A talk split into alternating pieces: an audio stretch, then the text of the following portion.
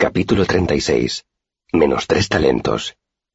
Pasé la noche durmiendo fuera de los límites de la ciudad de Imre, en una blanda cama de brezo. Al día siguiente me desperté tarde, me lavé en un arroyo cercano y me encaminé hacia el este, hacia la universidad. Mientras andaba, oteaba el horizonte en busca del edificio más grande de la universidad. Sabía qué aspecto tenía gracias a las descripciones de Ben. Era un bloque gris y cuadrado, sin ningún distintivo, alto como cuatro graneros puestos uno encima de otro, sin ventanas ni ornamentos, y con una sola puerta de piedra. Diez veces diez mil libros. El archivo. Había ido a la universidad por muchos motivos, pero ese era el principal. El archivo encerraba respuestas y yo tenía muchísimas preguntas. Ante todo, quería descubrir la verdad acerca de los Chandrian y los Amir. Necesitaba saber qué había de cierto en la historia de Scarpi. Cuando el camino llegaba al río Omeci, había un viejo puente de piedra. Seguro que sabéis a qué clase de puente me refiero. Era una de esas antiguas y gigantescas obras de arquitectura que hay repartidas por todo el mundo tan viejas y tan sólidamente construidas que se han convertido en parte del paisaje, sin que nadie se pregunte quién las construyó ni por qué. Aquel puente era particularmente impresionante. Tenía más de setenta metros de longitud y era lo bastante ancho para que pasaran por él dos carromatos. Se extendía sobre el cañón que Lómez había labrado en la roca. Cuando llegué a la parte más alta del puente, divisé el archivo por primera vez en mi vida alzándose como un gran itinolito por encima de las copas de los árboles hacia el oeste. La universidad estaba en el centro de una pequeña ciudad, aunque pensándolo bien, no sé si debo llamarla ciudad. No tenía nada que ver con Tarbín, con sus tortuosos callejones y su olor a basura. Era más bien una población grande, con calles anchas y una atmósfera limpia. Entre las casitas y las tiendas había extensiones de césped y jardines. Pero como esa población había crecido para satisfacer las peculiares necesidades de la universidad, un observador atento podía descubrir pequeñas diferencias en los servicios que ofrecía INRE. Había, por ejemplo, dos sopladores de vidrio, tres boticas muy bien abastecidas, dos talleres de encuadernación, cuatro librerías, dos prostíbulos y un número absolutamente desproporcionado de tabernas. En una de ellas había un gran letrero de madera clavado en la puerta que rezaba Simpatía no. Me pregunté qué pensarían de esa advertencia los visitantes que no tuvieran ninguna relación con el arcano. La universidad consistía en unos quince edificios que no guardaban mucho parecido unos con otros. Las dependencias tenían un cubo central circular del que irradiaban ocho alas. Recordaba una rosa de los vientos. El auditorio era un edificio sencillo y cuadrado, con vidrieras en las que aparecía Tecam en una postura clásica, plantado descalzo ante la boca de su cueva, hablando con un grupo de estudiantes. La principalía era el edificio más particular. Ocupaba media hectárea y parecía que lo hubieran construido a toda prisa a partir de varios edificios desiguales y más pequeños. Me acerqué al archivo y su superficie gris y sin ventanas me recordó a un inmenso itinolito. Me costaba creer que por fin hubiera llegado allí, después de tantos años de espera. Rodeé el edificio hasta que encontré la entrada, una inmensa puerta de piedra, de doble hoja, abierta de par en par. Sobre la puerta, labrada en la piedra, una inscripción rezaba Borfelán Rinata Morie. No identifiqué el idioma. No era Siaru. Quizá fuera ílico o témico. Ya tenía otra pregunta más que necesitaba respuesta. Por la puerta de piedra se accedía a una pequeña antecámara con una puerta de madera, también de doble hoja, pero más sencilla. La abrí y noté una ráfaga de aire frío y seco. Las paredes eran de piedra gris y estaban bañadas en la distintiva y constante luz rojiza de las lámparas simpáticas. Había un gran mostrador de madera sobre el que reposaban, abiertos, unos grandes libros que parecían registros de contabilidad. Sentado detrás del mostrador había un joven que parecía cealdo de pura cepa, con el característico cutis rubicundo y el pelo y los ojos oscuros. ¿Puedo ayudarte en algo? me preguntó pronunciando las R's con un marcado acento siaru. He venido a ver el archivo, dije como un tonto. Notaba un cosquilleo en el estómago y me sudaban las manos. El joven me miró de arriba abajo preguntándose, obviamente, qué edad debía de tener. ¿Eres alumno? Lo seré, contesté. Todavía no he pasado por admisiones. Primero tienes que ir a admisiones, me dijo él con seriedad. No puedo dejar entrar a nadie que no esté en el registro. Señaló los libros que había encima del mostrador. El cosquilleo de mi estómago desapareció. No me molesté en disimular mi desilusión. ¿Estás seguro de que no puedo echar un vistazo? He venido desde muy lejos. Miré las dos puertas que había en la habitación. Una tenía un letrero que rezaba volúmenes y la otra estanterías. Detrás del mostrador había otra puerta más pequeña con el letrero solo secretarios. La expresión del joven se ablandó un tanto. No, no puedo. Tendría problemas. Volvió a mirarme de arriba abajo. ¿De verdad vas a ir a admisiones? Su escepticismo, pese a su marcado acento, era evidente. Asentí. Es que primero quería pasar por aquí. Dije paseando la mirada por la sala vacía, fijándome en las puertas cerradas y tratando de pensar en alguna forma de convencerlo para que me dejara entrar. El joven habló antes de que se me ocurriera nada. Si de verdad piensas ir a admisiones será mejor que te des prisa. Hoy es el último día. A veces terminan a mediodía. Se me aceleró el corazón. Yo creía que tenía todo el día. ¿Dónde está? En el auditorio. Señaló la puerta de salida. Bajando a la izquierda. Un edificio bajo con ventanas de colores. Y dos grandes árboles delante. Hizo una pausa. ¿Arces? ¿Se llaman arces? Asentí y salí precipitadamente. Dos horas más tarde estaba en el auditorio, tratando de vencer el dolor de estómago y subiendo al escenario de un anfiteatro vacío. La sala estaba a oscuras. Solo había un amplio círculo de luz que abrazaba la mesa de los maestros. Me situé al borde de ese círculo de luz y esperé. Poco a poco, los nueve maestros dejaron de hablar entre ellos y se volvieron hacia mí. Estaban sentados a una mesa enorme con forma de media luna. La mesa estaba elevada, de modo que pese a estar ellos sentados, quedaban a más altura que yo. Eran hombres de aspecto serio, cuya edad iba de la madurez a la vejez. Hubo un largo silencio antes de que el que estaba sentado en el centro de la mesa me hiciera señas para que me acercara. Deduje que debía de ser el rector. Acércate para que podamos verte. Así. Hola. Veamos, ¿cómo te llamas, hijo? Quoth, señor. ¿Y por qué has venido? Lo miré a los ojos. Quiero estudiar en la universidad. Quiero ser arcanista. Los miré uno a uno. Ninguno parecía particularmente sorprendido, aunque me pareció que a algunos les hacía gracia mi respuesta. Ya sabes, dijo el rector, que la universidad es para continuar los estudios y no para empezarlos. Sí, señor rector, lo sé. Muy bien, dijo él. ¿Puedo ver tu carta de presentación? No titubeé. Me temo que no tengo carta de presentación, señor. ¿Es absolutamente imprescindible? Lo acostumbrado es tener un padrino, me explicó. A ser posible un arcanista. En su carta nos expone lo que sabes, las disciplinas en que destacas y tus puntos débiles. El arcanista con quien estudié se llamaba Avency, señor, pero no me dio ninguna carta de presentación. ¿No puedo explicárselo yo mismo? El rector me miró con gravedad y meneó la cabeza. Desgraciadamente, si no nos presentas ninguna prueba no podemos tener la certeza de que has estudiado con un arcanista. ¿Tienes algo que pueda corroborar tu historia? ¿Alguna otra carta? Antes de separarnos, mi maestro me regaló un libro, señor. Me lo dedicó y firmó con su nombre. El rector sonrió. Eso servirá. ¿Lo tienes aquí? No. Dejé que se filtrara en mi voz un deje de sincera amargura. Tuve que empeñarlo en bien. El maestro retórico Gemme, que estaba sentado a la izquierda del rector, hizo un ruidito de disgusto al oír mi comentario con lo que se ganó una mirada de censura por parte del rector. Por favor, Germa, dijo Gemme golpeando la mesa con la palma de la mano. Es evidente que el chico miente. Tengo asuntos importantes que atender esta tarde. El rector le lanzó una mirada de enojo. No le he dado permiso para hablar, maestro Gemme. Se miraron fijamente. Al final, Gemme desvió la mirada y se quedó con el ceño fruncido. El rector volvió a mirarme, pero entonces se fijó en otro de los maestros que se había movido. ¿Sí, maestro Lorren? El alto y delgado maestro me miró con pasividad. ¿Cómo se titulaba el libro? Retórica y lógica, señor. ¿Y dónde lo empeñaste? En la cubierta rota, en la plaza de la marinería. Lorren miró al rector y dijo, Mañana tengo que ir a Tarbín a buscar materiales que necesito para el próximo bimestre. Si el libro está allí, lo traeré. Así sabremos si lo que dice el chico es cierto. El rector asintió. Gracias, maestro Lorren. Se acomodó en la silla y juntó las manos sobre la mesa. Muy bien. ¿Qué nos habría contado Avency en su carta si la hubiera escrito? Inspiré hondo.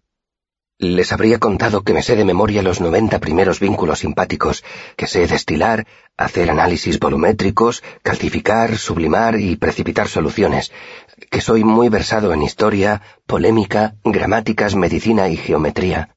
El rector hizo cuanto pudo para contener la risa. No está mal. ¿Seguro que no te dejas nada? Hice una pausa. Seguramente también habría mencionado mi edad, señor. ¿Cuántos años tienes, chico? Quoth, señor. El rector esbozó una sonrisa. Quoth. ¿Cuántos años tienes?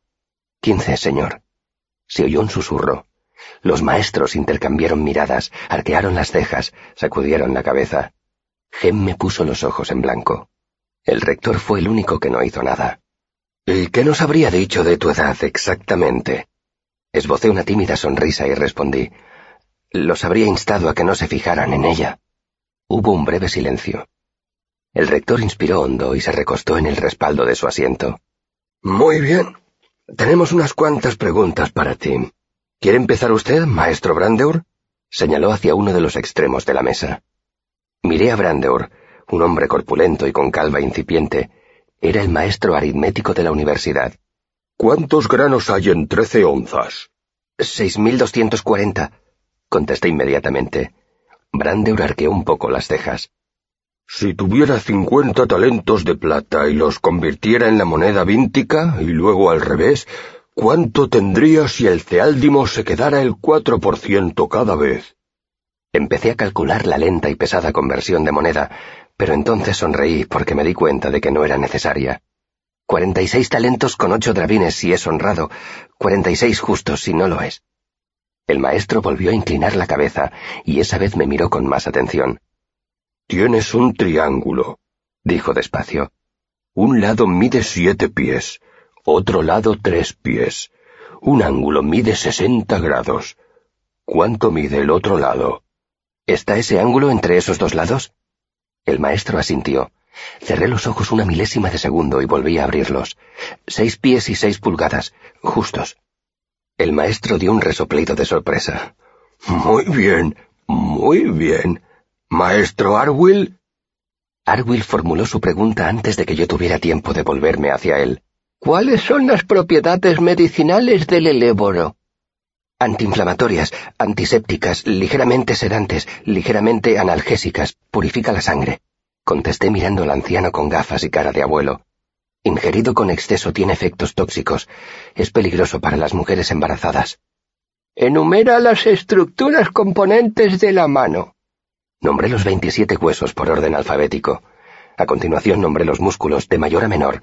Los enumeré deprisa, con desenvoltura, señalando su ubicación en mi propia mano. La velocidad y la precisión de mis respuestas los impresionaron. Algunos lo disimularon, pero a otros se les notaba en la cara. La verdad era que necesitaba impresionarlos. Sabía por mis anteriores discusiones con Ben que para entrar en la universidad necesitabas dinero o inteligencia. Cuanto más tenías de una cosa, menos necesitabas de la otra. Sí, había hecho trampa. Me había colado en el auditorio por una puerta trasera, haciéndome pasar por un chico de los recados. Había forzado dos cerraduras y había pasado más de una hora observando las entrevistas de otros estudiantes. Oí cientos de preguntas y miles de respuestas. También oí el precio que ponían a las matrículas de otros alumnos. La más baja había sido de cuatro talentos y seis iotas, pero la mayoría costaban el doble. A un estudiante le habían cobrado más de treinta talentos por la matrícula. A mí me habría resultado más fácil conseguir un pedazo de luna que esa cantidad de dinero. Tenía dos sillotas de cobre en el bolsillo, y ninguna forma de conseguir ni un solo penique más. De modo que necesitaba impresionarlos. Más que eso, necesitaba desconcertarlos con mi inteligencia, deslumbrarlos. Terminé de enumerar los músculos de la mano y empecé con los ligamentos, cuando Arwill me hizo callar con un ademán y formuló su siguiente pregunta. ¿Cuándo hay que sangrar a un paciente? La pregunta me pilló desprevenido. ¿Cuándo queremos que muera? Pregunté titubeante. Arwill asintió y dijo. ¿Maestro Lorren? El maestro Lorren era un individuo pálido y exageradamente alto, incluso estando sentado. ¿Quién fue el primer rey declarado de Tervintas? A título póstumo, Feida Calantis, sino a título póstumo su hermano Jarvis. ¿Por qué se derrumbó el imperio de Atur? La amplitud de la pregunta me sorprendió. A ningún otro alumno le habían formulado una pregunta tan extensa. Pues bien, dije despacio para ganar un poco de tiempo y ordenar mis pensamientos.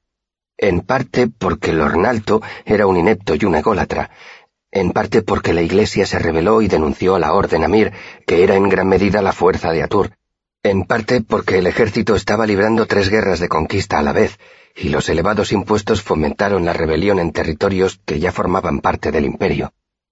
Observé la expresión del maestro, con la esperanza de ver en ella alguna señal cuando ya hubiera oído suficiente.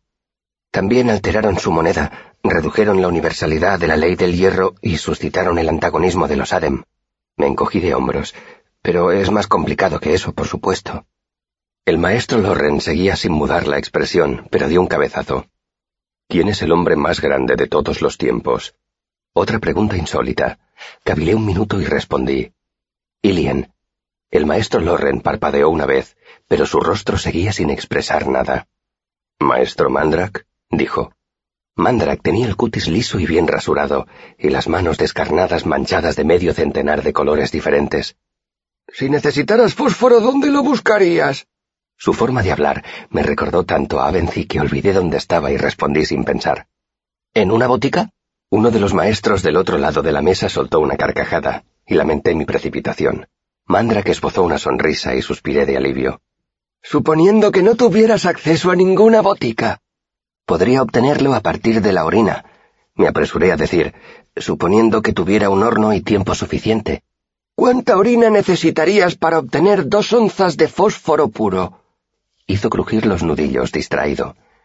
Hice una pausa para pensar, pues esa pregunta también era nueva. Por lo menos cuarenta galones, maestro Mandrak, dependiendo de la calidad del material. Hubo una larga pausa, y Mandrak hizo crujir sus nudillos uno a uno. ¿Cuáles son las tres leyes más importantes del químico? Eso sí me lo había enseñado Ben. Etiquetar con claridad, medir dos veces, comer en otro sitio. El maestro asintió sin dejar de sonreír. ¿Maestro Kilvin? Kilvin era ceáldico. Sus gruesos hombros y su pinchuda y negra barba me recordaron a un oso. Bueno, dijo con voz resonante, juntando las manos encima de la mesa. ¿Cómo fabricarías una lámpara de llama perpetua? Cada uno de los otros ocho maestros hizo algún ruidito o algún gesto de exasperación. ¿Qué pasa? preguntó Kilvin mirándolos con gesto de fastidio. Es mi pregunta. Puedo preguntar lo que quiera. Volvió a mirarme. A ver, ¿cómo la fabricarías? Bueno, dije despacio. Seguramente empezaría con algún tipo de péndulo. Entonces lo vincularía a... Graham. No, así no. Kilvin masculló un par de palabras y golpeó la mesa con un puño. Cada golpe que daba en la mesa iba acompañado de un destello intermitente de luz rojiza que salía de su mano. Sin simpatía, no quiero una lámpara de resplandor permanente, quiero una lámpara de llama perpetua. Volvió a mirarme mostrándome los dientes como si fuera a comerme. ¿Con sal de litio? Pregunté sin pensar, y enseguida di marcha atrás. No, con aceite de sodio ardiendo en un... No, maldita sea. Me quedé callado. Ningún otro candidato había tenido que enfrentarse a preguntas como aquellas. El maestro me cortó con un ademán y dijo, Ya es suficiente. Hablaremos más tarde. El Xadal. Tardé un momento en recordar que el Xadal era el siguiente maestro. Lo miré. Parecía el arquetípico mago siniestro que nunca falta en las burdas obras de teatro Atur. Ojos oscuros de mirada severa, rostro delgado, barba negra y corta. Pese a todo eso, su expresión era muy cordial. ¿Cuáles son las palabras del primer vínculo cinético en paralelo? Las recité de un tirón. El maestro no se mostró sorprendido. ¿Qué vínculo ha utilizado el maestro Kilvin hace un momento? Luminosidad cinética capacatorial. ¿Cuál es el período sinódico? Lo miré con extrañeza. ¿De la luna? La pregunta no sintonizaba con las otras dos. El maestro asintió. Setenta y dos días y un tercio, señor, más o menos. Se encogió de hombros y me lanzó una sonrisa irónica, como si hubiera esperado pillarme con su última pregunta. ¿Maestro Gemme? Gemme me miró por encima de las manos, unidas por las yemas de los dedos. ¿Cuánto mercurio haría falta para reducir dos cuarterones de azufre blanco? Me preguntó con ostentación, como si yo ya hubiera dado una respuesta incorrecta. Una de las cosas que había aprendido en la hora previa de silenciosa observación era esta. El maestro Gemme era el más cabronazo de todos. disfrutaba viendo sufrir a los alumnos y hacía todo lo posible para fastidiarlos y ponerlos nerviosos. Y le gustaban las preguntas con trampa. Afortunadamente, ya le había visto utilizar esa pregunta con otros estudiantes. Veréis, es que no se puede reducir el azufre blanco con mercurio. Bueno, dije despacio, fingiendo que cavilaba la respuesta. La petulante sonrisa de Gemme iba ensanchándose por momentos. Suponiendo que haya querido usted decir azufre rojo, harían falta unas cuarenta y una onzas, señor. Le dediqué una radiante sonrisa. Nombra las nueve falacias principales, me espetó. Simplificación, generalización, circularidad, reducción, analogía, falsa causalidad, semantismo, irrelevancia. Hice una pausa porque no conseguía acordarme del nombre real de la última. Ben y yo la llamábamos Nalt, derivado del emperador Nalto. Me fastidiaba no acordarme de su verdadero nombre, porque lo había leído en retórica y lógica hacía pocos días. La irritación debió de reflejarse en mi cara. Gemme me fulminó con la mirada y dijo, Así que no lo sabes todo. Se recostó en el asiento con cara de satisfacción. Si no pensara que todavía tengo algo que aprender, no estaría aquí. Dije con mordacidad, antes de poder controlar mi lengua otra vez. Al otro lado de la mesa, Kilvin soltó una sonora carcajada. Gemme abrió la boca, pero el rector lo hizo callar con una mirada antes de que dijera nada. Muy bien, empezó el rector. Me parece... Yo también quiero hacerle algunas preguntas, dijo el hombre que estaba a la derecha del rector. Tenía un acento que no supe identificar. O quizá fuera que su voz tenía una extraña resonancia. Cuando habló, todos los demás se movieron un poco y luego se quedaron quietos, como hojas agitadas por el viento. Maestro nominador, dijo el rector con deferencia y temor a partes iguales. Elodin era como mínimo doce años más joven que los otros maestros. Iba afeitado y tenía una mirada profunda. De mediana estatura y mediana corpulencia, no tenía nada que llamara la atención, salvo su actitud. Tan pronto observaba algo atentamente como se mostraba aburrido y dejaba que su mirada se paseara entre las altas vigas del techo. Era casi como un niño al que hubieran obligado a sentarse con los adultos. Noté que el maestro Elodin me miraba. Lo noté y contuve un escalofrío. ¿Sohequez siaru cremmatez? Me preguntó. ¿Hablas bien el siaru? Rieusa tacrelar de ala tú. No muy bien, gracias. Levantó una mano, con el dedo índice apuntando hacia arriba. ¿Cuántos dedos tengo levantados? Reflexioné un momento, aunque en principio la pregunta no la merecía. Al menos uno, contesté.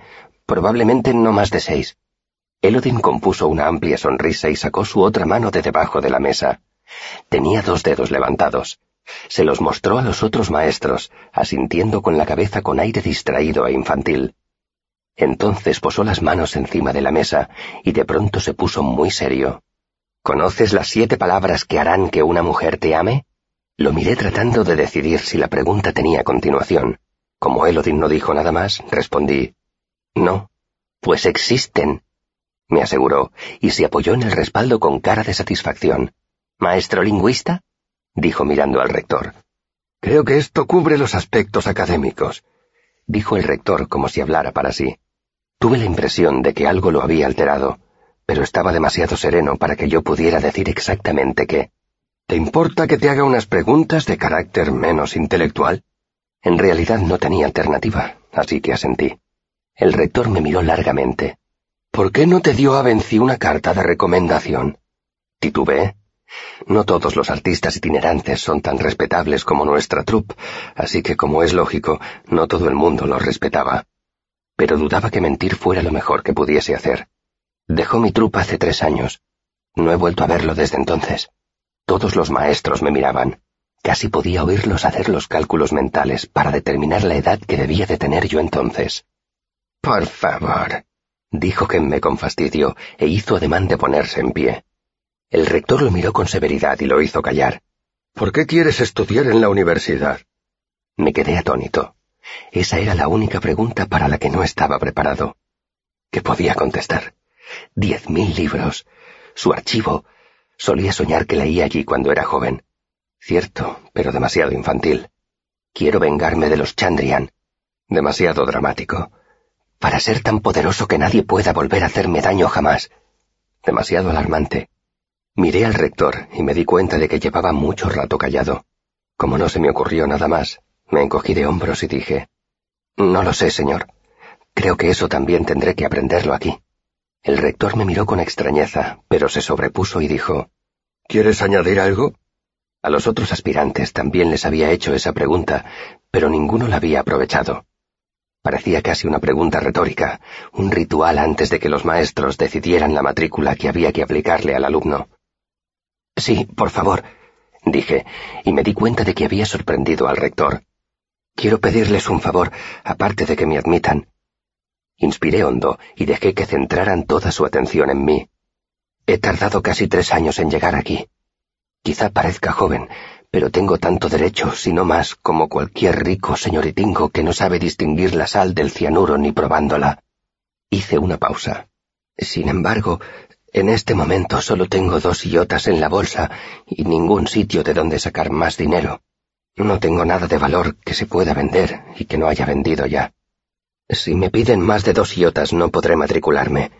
Si me piden menos, vendré todos los días y por las noches haré lo necesario para mantenerme vivo.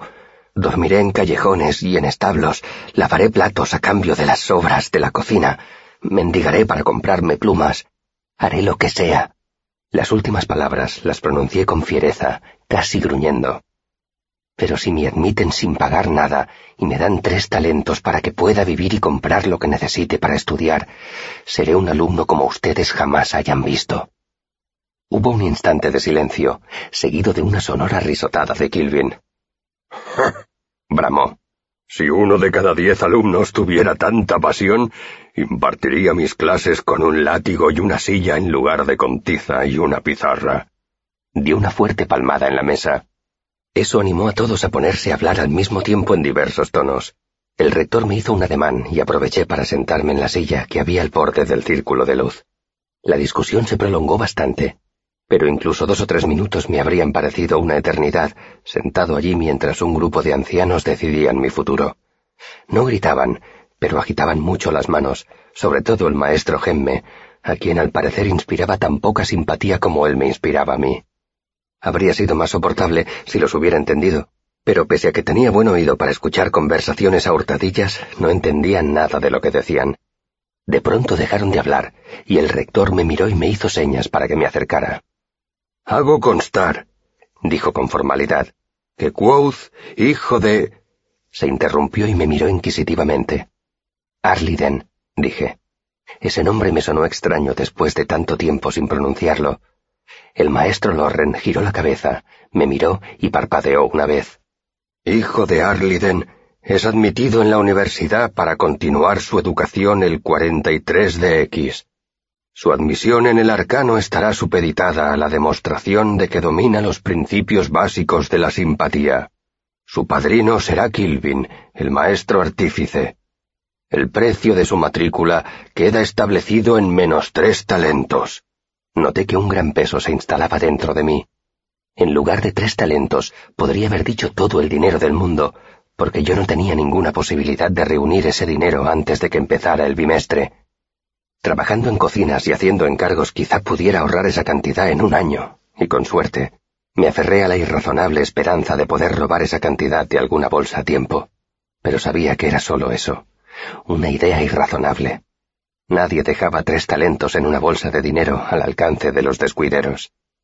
No me di cuenta de que los maestros se habían levantado de la mesa hasta que uno de ellos se me acercó. Levanté la cabeza y vi al maestro archivero. Lorren era más alto de lo que yo creía. Medía casi dos metros. Su alargado rostro y sus estilizadas manos le hacían parecer aún más estirado. Cuando vio que me había fijado en él, me preguntó, ¿Has dicho que tu padre se llamaba Arliden? Lo preguntó con mucha calma, sin rastro de pesar ni disculpa en la voz. De pronto me enfurecí. Intentaba frustrar mis ambiciones de entrar en la universidad, y luego se me acercaba y me preguntaba por mi difunto padre como si me diera los buenos días. Sí, contesté con brusquedad. ¿Arliden el bardo? Mi padre siempre se había considerado artista itinerante. Nunca decía que era bardo ni trovador. El que Lorren se refiriera a él de esa forma me irritó aún más si cabe. No me digné contestar y me limité a sentir con gesto brusco. Si Loren consideró seca mi respuesta, no se notó. Me pregunto en qué trupa actuaría. Perdí la compostura. Ah, se lo pregunta. Dije con todo el veneno de que fue capaz mi afilada lengua de artista de trupe. Pues puede seguir preguntándoselo un rato. Ahora estoy atrapado en la ignorancia. Creo que usted puede permitirse también un poco de ignorancia. Cuando haya ganado mis tres talentos, quizá pueda volver a preguntármelo. Le lancé una fiera mirada, como si pretendiera abrasarlo con los ojos. Su reacción fue mínima. Más tarde me enteré de que obtener una reacción del maestro Lorren era tan improbable como ver guiñar el ojo a una columna de piedra. Al principio se mostró vagamente desconcertado, luego ligeramente sorprendido, y por último, cuando lo miré con odio, esbozó una leve sonrisa y sin decir nada me entregó una hoja de papel. La desdoblé y leí. Quoth, bimestre de primavera. Matrícula menos tres talentos. Menos tres talentos. Claro. Me invadió una profunda sensación de alivio, como si una gran ola me hubiera empujado las piernas por detrás. De pronto me senté en el suelo y lloré.